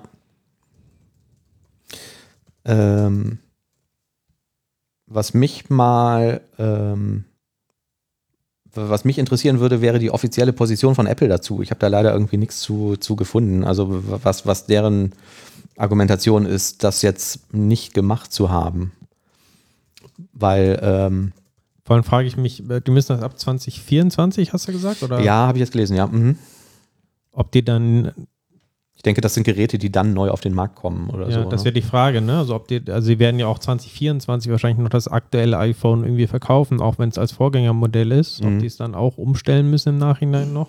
Ähm, ich hatte gelesen, es gibt wohl in einigen Ländern auch lokale Gesetze, die heute schon sagen, du musst irgendwie einen USB-C-Anschluss haben, um zu laden. Und da liefern die aktuell wohl irgendwelche Adapter mit, wo du quasi USB-C auf Lightning oder so hast, dass du da vorstecken kannst irgendwie für, ein- für ein paar Euro. Also ich denke, wenn sie das nicht mit dem komplett drahtlos irgendwie hinbekommen, dann werden sie das nächste iPhone dann das als super Neuigkeit irgendwie vorstellen und äh, sich beklatschen lassen dafür, dass es doch die geilste Entscheidung wäre, jetzt USB-C irgendwie zu machen. It's magic. Ja, denke ich auch. Dann haben wir auf unserer Liste noch eine DevBox äh, stehen. Und ich frage mich, haben wir da nicht schon mal drüber gesprochen? Äh, Wir haben schon drüber gesprochen. DevBox, das waren diese Entwicklerrechner in der Cloud. Also ähm, ich kann den einmal irgendwie einrichten und kann mich dann von überall aus quasi zu meiner DevBox verbinden und von dort einfach entwickeln. Finde ich vom Konzept her eigentlich ziemlich cool. Also gerade wenn man Homeoffice gewöhnt ist oder auch Mhm. für Firmen, um so ein bisschen Kontrolle drüber zu haben, äh, wo eigentlich äh, meine, mein Quellcode irgendwo verteilt ist. Ne? Also Ja. äh, es macht, denke ich, Sinn, das in der Cloud zu haben. Das letzte Mal, als wir darüber gesprochen haben, da war das nur so ein Private Preview, das heißt, man konnte es nicht selber ausprobieren. Und jetzt gibt es ein Public Preview, also es kann jetzt jeder ausprobieren. Wie gesagt, die Idee, ich finde sie ganz cool, aber was mich noch nicht so ganz überzeugt, sind die Preise. Die können wir auch noch mal erwähnen. Und zwar Ich erinnere mich, ähm, dass du, dass wir darüber gesprochen haben und irgendwie hochgerechnet haben, dass das dann doch überraschend teuer ist, wenn Genau. ich irgendwie acht Stunden am Tag so eine DevBox laufen lasse, um da irgendwie in der, in der Cloud zu entwickeln. Ne? Also die, die kleinste DevBox sind, hat vier CPU-Kerne. Keine Ahnung, wie, wie schnell, steht hier nicht dabei. Und 16 Gigabyte Arbeitsspeicher. Mhm. Und die kostet 1,12 Euro pro Stunde. Mhm. Was ich erstmal so im ersten Moment dachte ich, ja, klingt ja eigentlich ganz fair irgendwie. Wenn man es aber dann hochrechnet, ähm, dann Sind's ungefähr. sind ja 2800 im Jahr. Auf wie viel hast du das jetzt? Also ich habe jetzt äh, gesagt, das sind ungefähr, 30. Ja, gut, das. Wir ungefähr arbeiten ja immer jeden das Tag. sind, das sind in der Woche, sagt mein Windows Calculator, 44,80 Euro. Komm, Wenn wir mal 160 Stunden rechnen, ne? 160 Stunden mal, wie teuer ist das Ding die Stunde nochmal? 1,12 Euro. 1,12 Euro. Das macht im Monat 180 Tacken. Das sind ja im Jahr, ja, 2,1.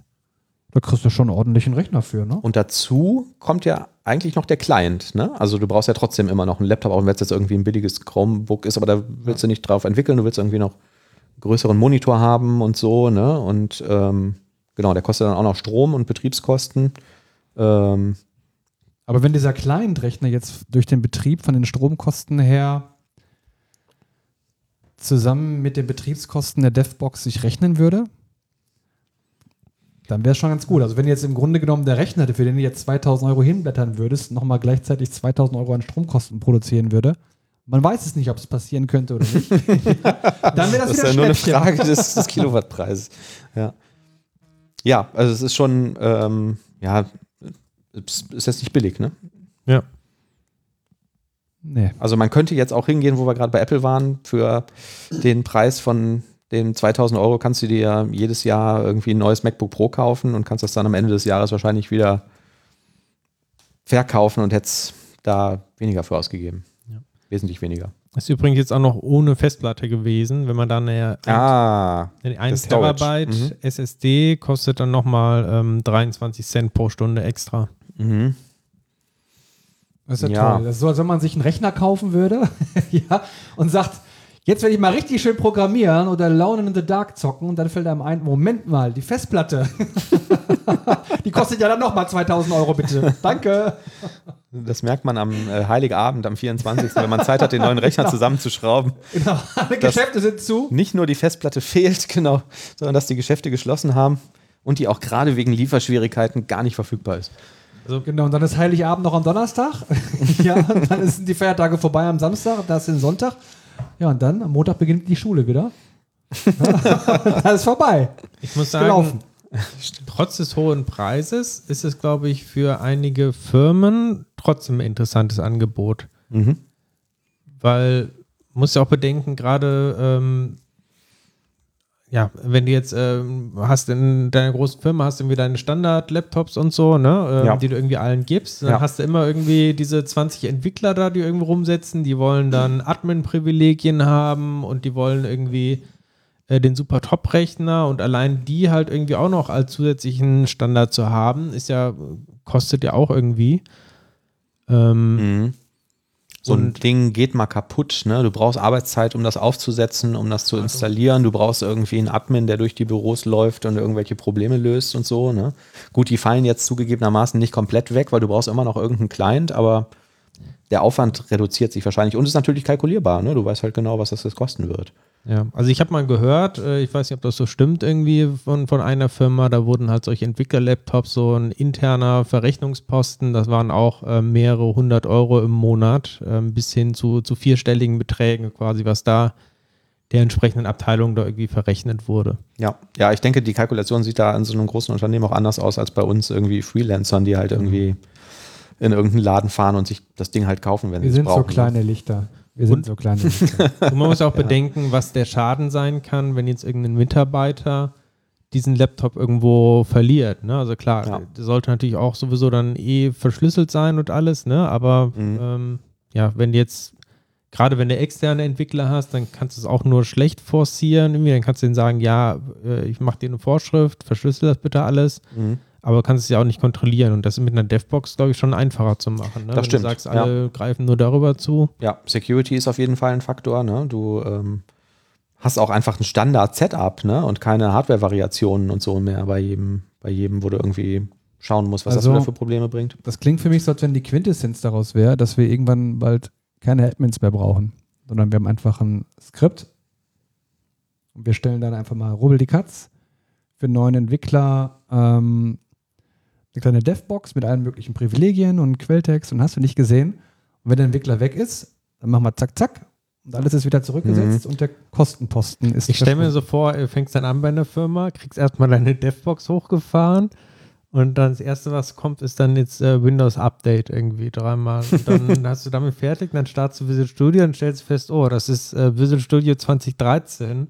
Da muss ich jetzt erstmal eine neue Version installieren. Aber, ja, aber wir kennen das ja auch alle. Du kommst irgendwie zu, zu einem ein neues Projekt, zu einem neuen Kunden oder so und die ersten drei Tage bist du doch damit beschäftigt, irgendwie den Code auszuchecken und zum Laufen zu kriegen und so, ne? Und dann fährst du das hoch und dann startet das nicht und dann sagst du, warum startet das nicht? Und dann sagt der eine Kollege, ah ja, äh, warte mal, da musste man doch noch irgendwelche Credentials und irgendwie war das nochmal hier, äh, ist- Olaf, Olaf, wie geht das nochmal? Ja, weiß ich auch nicht mehr, da muss ich mal nach, das steht doch im Wiki, oder? Zukünftig ist Wie komme ich denn aufs Wiki? Zukünftig ist deine erste Aufgabe dann, die DevBox auf den neuesten Stand zu bringen, damit der Nächste, der anfängt, nach dir dann auf dem neuen Stand arbeiten kann. Aber ich glaube mal ganz im Ernst, ne, wenn ich jetzt für irgendjemanden arbeiten würde, der ähm, die Hardware durch eine Devbox bereitstellen würde, wäre ich schon ziemlich beeindruckt, Mhm. muss ich sagen. Da würde ich sagen, so, what the fuck, das ist ja der richtig heiße Scheiß. Ja. Also es ich find- fände es schon ziemlich beeindruckend, wenn sich das wirklich jemand trauen würde. Aber ich weiß nicht, ob sich der Ja. Mittelstand hier das so trauen würde. Also ich habe das im Projekt mal tatsächlich erlebt. Da lief es, also damals gab es halt noch keine DevBox, aber die haben das über Hyper-V gemacht. Das heißt, äh, sämtliche Entwickler, die haben quasi nur einen Remote-Desktop-Zugang bekommen und das lief dann alles auf so einem großen Hyper-V, ich nenne es mal Cluster irgendwie, da waren irgendwelche Maschinen dann da. Ne? Und Mhm. Wie so ein ESX-Server oder sowas, ne? es hat eigentlich äh, recht gut funktioniert. Also das größte Problem ist, man muss dann irgendwie ziemlich betteln, damit man noch einen zusätzlichen Gigabyte Arbeitsspeicher oder so bekommt, ne? Weil Ja. das war natürlich eine, eine wertvolle Ressource, aber Ja. davon unabhängig ähm, war, war es überhaupt kein Problem für die Entwicklung. Erinnere ich mich auch noch dran. Wir haben auch mal ähm, in, an einer Firma, wo ich gearbeitet habe, testweise so einen richtig fetten ESX-Server oder auch Cluster bekommen.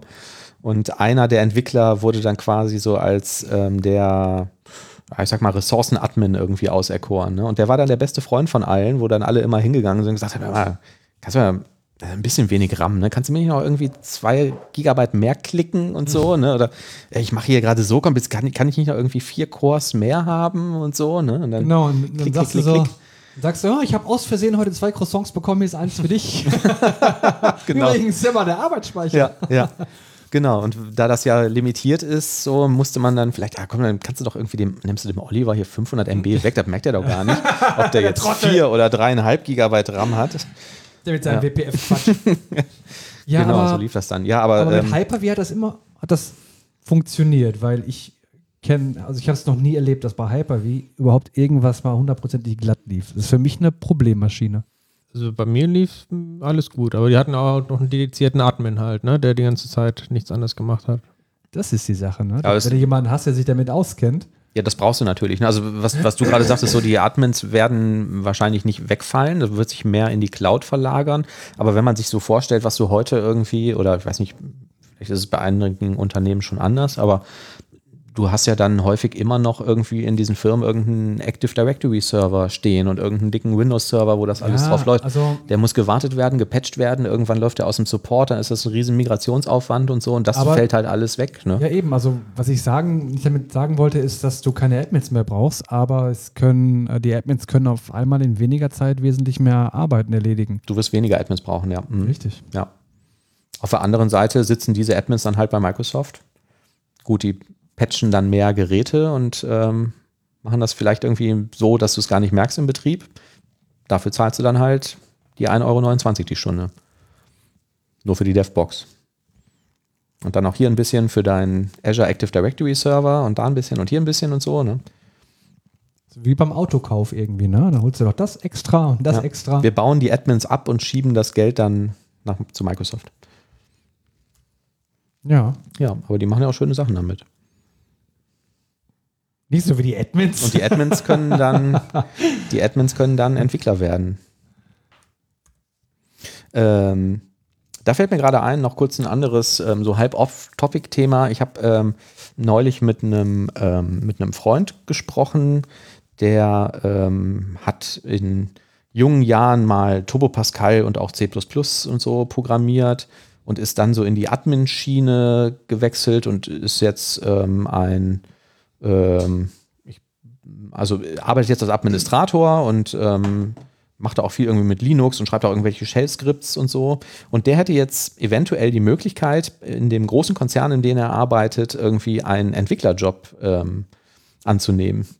Haltet ihr das für eine realistische Option? Dass man sowas macht, also dass man irgendwie sagt, ich bin zwar Admin, aber ich möchte jetzt als Entwickler arbeiten und ich lasse mich hier irgendwie, ich habe ja ein Verständnis von dem ganzen Zeugs und lasse mich da irgendwie anlernen und kann dann in, was weiß ich, ein, zwei, drei Jahren irgendwie produktiv mitarbeiten? Grundsätzlich. Also ich kannte einen bei einem Vor, Vor, Vorarbeitgeber, der hatte eine Umschulung gemacht vom Hufschmied als Softwareentwickler, das hat auch funktioniert. Ja. Und ich würde sagen, Administrator sind doch vom Thema her noch ein bisschen näher dran als so ein Hufschmied. Ja, aber ich habe auch gesagt, du fängst aber dann natürlich trotzdem irgendwie auf so einer Art Azubi-Niveau wahrscheinlich da irgendwie an. Ne? Also, wenn man jetzt irgendwie da hinsetzen würde und sagt hier irgendwie, da, da kannst du jetzt hier deinen Quellcode einchecken, sagt er wahrscheinlich, wie einchecken. Wiss, wiss? Versionsverwaltung, nie gehört. ja, gut. So, Aber Ja. heutzutage ist man als Unternehmen doch eh schon froh, wenn da überhaupt einer sitzt, der halbwegs ja, weiß, wie der Computer funktioniert. ja. Also Ich denke, da muss auf jeden Fall die Bereitschaft da zu sein, auch nochmal von vorne quasi anzufangen. Ne? Also ich Mhm. sag mal, als ähm, Admin wird er ja auch sowas wie Shell-Skripte oder sowas äh, wahrscheinlich geschrieben haben. Ne? Und ich glaube, das ist halt Mhm. vielleicht eine Umgewöhnung dann, ähm, dass man vielleicht äh, äh, ja als, ich sage jetzt nicht, richtiger Entwickler äh, dann halt nicht so schnell was hinfuckeln kann, irgendwie ein Skript mit 20 Zeilen Code, sondern da vielleicht äh, anders arbeiten muss. Ne? Aber Mhm. Das kann, das auch, klar ist. kann aber auch Vorteile haben. Ne? Also ich denke, dass gerade Admins, was das Thema Security betrifft, vielleicht noch ein besseres oder größeres Verständnis hat als so manch einer Entwickler. Ja. Das eher als lästig empfinden. Ich habe dann so ähm, Anwesen natürlich ausgeschlossen. auch, auch eine Weile darüber nachgedacht ähm, und habe mir gedacht, so, was in den letzten Jahren ist irgendwie DevOps irgendwie auch ein Riesenthema geworden und so, ne? Und ähm, keine Ahnung, vielleicht auch alle mögliche Cloud-Infrastruktur, wo wir irgendwie gerade drüber gesprochen haben. Und ähm, da ist es ja dann schon irgendwie eine ganz, ganz große Menge. Also auf der anderen Seite denke ich mir aber, man muss ja auch nicht wissen, wie das jetzt alles im letzten Detail funktioniert. Ne? Also ich weiß zum Beispiel, glaube ich, auch nicht ganz genau, wie unser Kubernetes-Cluster eigentlich funktioniert oder wie man den aufsetzen würde. Ich weiß aber, wie ich da irgendwie Zeug hin deploye und wie das Ding so ungefähr funktioniert und was eigentlich so ungefähr die Aufgaben davon sind. Ne? Also ähm, ja, ist auf jeden Fall, glaube ich, eine spannende Herausforderung. Ja, aber eine, die man, glaube ich, ganz gut meistern kann. Ja, Ich denke schon im Jährchen oder so. Ja. Wenn du dich damit intensiv beschäftigst, schaust ein bisschen was bei Pluralsight an. Mhm. Oder du hast gerade irgendwie das große Glück, dass bei Udemy wieder was im Sale ist. Ja. was ja auch manchmal vorkommt. Mhm. Eigentlich fast immer. Mhm. Ja, dann, man ist motiviert natürlich, dann kommst du da, denke ich, ganz gut rein. Was ja auch so ein Trend ist, ist, dass du auch immer mehr Spezialisierungen hast. Ne? Also, dass du sagst, es gibt Leute, die machen nur noch Frontend-Entwicklung oder die machen nur, keine Ahnung, iOS-Apps mit Swift oder sowas oder, keine Ahnung, nur DevOps oder sowas, glaube ich, könnte ich mir vielleicht auch noch ganz gut vorstellen. Ne? Wenn man nicht unbedingt auch den Anspruch hat, irgendwie so ein Generalist zu sein und sagen kann, ja, pff, SQL muss ich nicht wissen, wie das funktioniert, solange ich hier irgendwie coole iOS-Apps mit Swift bauen kann oder so und einfach Requests gegen irgendein Backend absende. Wie Ja. auch immer das gebaut ist oder wie da irgendwas skaliert oder so, ne? Was Ja. ist eigentlich, das ist vielleicht eine, peinliche Frage, aber was ist der Unterschied zwischen einem DevOps-Ingenieur, der ausschließlich DevOps macht, und einem Admin? Keine Ahnung, ich glaube, das ist ein spezialisierterer Admin, ne? Sowas vielleicht wie, wie, wie ein SQL-Datenbank-Admin und einem, keine Ahnung. Also ein Admin ist irgendeiner, der verwaltet irgendeine IT-Infrastruktur und Das Kümmert sich um die. vielleicht, würde ich sagen. Ne? mhm. Ein Admin ist relativ hardware und ein DevOps ist schon ein bisschen so higher level. Ich, ich kenne ja eigentlich DevOps, ursprünglich der Begriff sagt ja, dass das Entwicklungsteam eben auch die, das Deployment oder das Operations halt betreut, äh, betreut ne? Also war immer mein Verständnis. ja.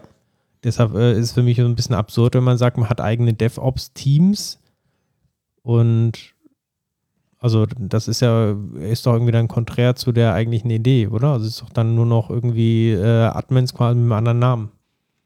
Ja, aber ich kann mir schon vorstellen, dass es vielleicht Leute gibt, also ich kenne jetzt auch keinen, der, die aber irgendwie sagen, ich bin aber spezialisiert auf, was weiß ich, Azure DevOps oder so zum Beispiel und ich kenne mich damit halt voll gut aus, aber ich kann keine Software entwickeln und ich weiß nicht, wie man Active Directory Server aufsetzt oder so. Ne? Gut, wenn es innerhalb vom gleichen Team ist, macht es vielleicht auch noch Sinn irgendwie. Ne? Ich habe dann vielleicht meinen Frontend-Entwickler, meinen Backend-Entwickler, Product Owner und vielleicht habe ich da auch noch irgendwie DevOps-Typen da drin. Ja.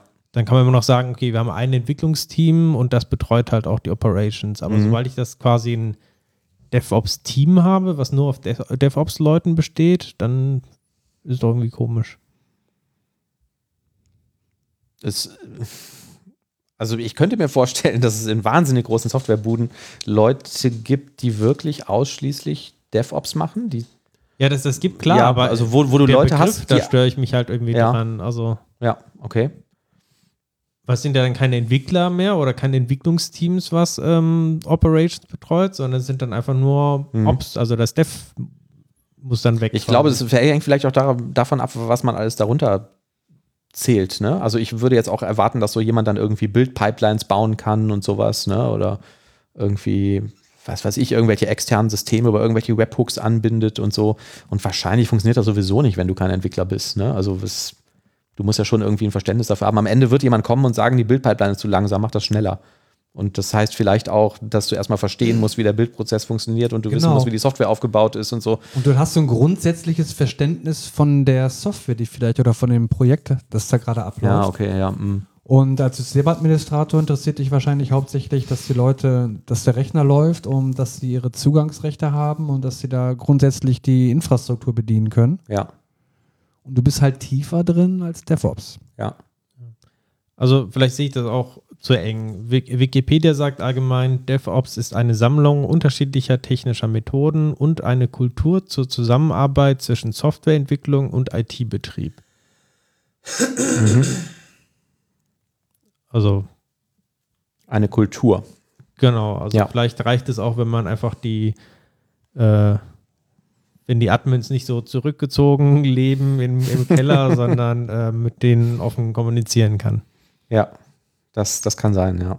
Vielleicht war das mit dem DevOps auch ein schlechtes Beispiel. Aber ja, also, ähm, ja, also ich, ich könnte mir das vorstellen mit diesem, mit diesem Spartenwechsel, wenn man ähm, vielleicht auch nicht unbedingt, wie gesagt, den Anspruch hat, irgendwie so ein Generalist zu sein oder so, ne? Also ich glaube, dass mit, mit Android-Entwicklung oder so, äh, gerade irgendwie Mobile Development oder so, das ist vielleicht ein gutes Beispiel oder wäre vielleicht auch ein realistischer Einstieg, ne? dass man sagt, so, das, ähm, das mache ich jetzt und ähm, wie das mit dem Backend und dem ganzen Zeug dahinter funktioniert, ist mir egal. Früher gab es ja auch noch Datenbankentwickler. Also ich kenne irgendwie Leute, die nur ähm, Oracle-Skripts und sowas geschrieben haben, die irgendwie als Trigger auf der Datenbank liefen und sich um sowas gekümmert haben. Geht wahrscheinlich auch. immer noch, oder? Gibt's, weiß ich nicht. Immer wenn ich aus solchen Projekten raus bin, wo es sowas gab, stelle ich mir so vor, dass es das heute bestimmt nicht mehr gibt.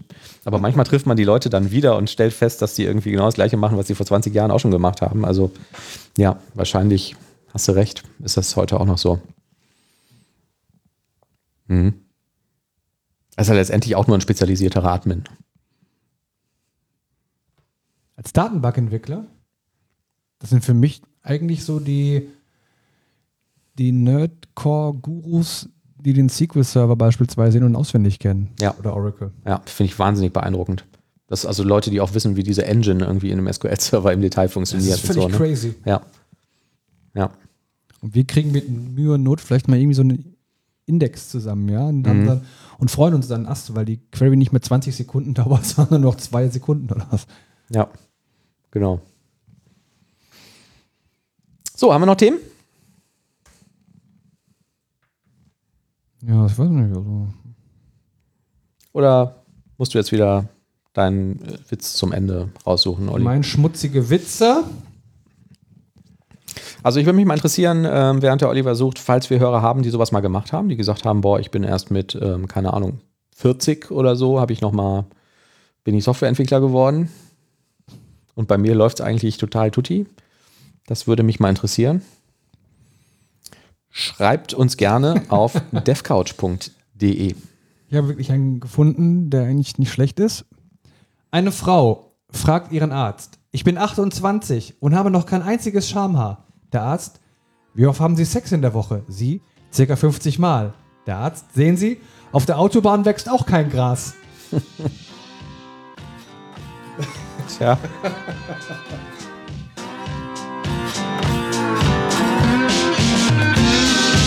War das jetzt. Das war doch jetzt nicht sexistisch, oder? Bisschen. Sexistisch eigentlich nicht, würde ich sagen. Ich fand es aber nicht lustig. Können wir das dann schneiden?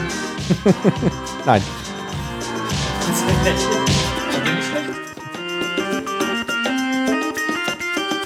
Aber wir, aber wir können jedes zweite Wort rauspiepsen vielleicht. Ja, da kommt bestimmt irgendeine witzige Geschichte bei raus.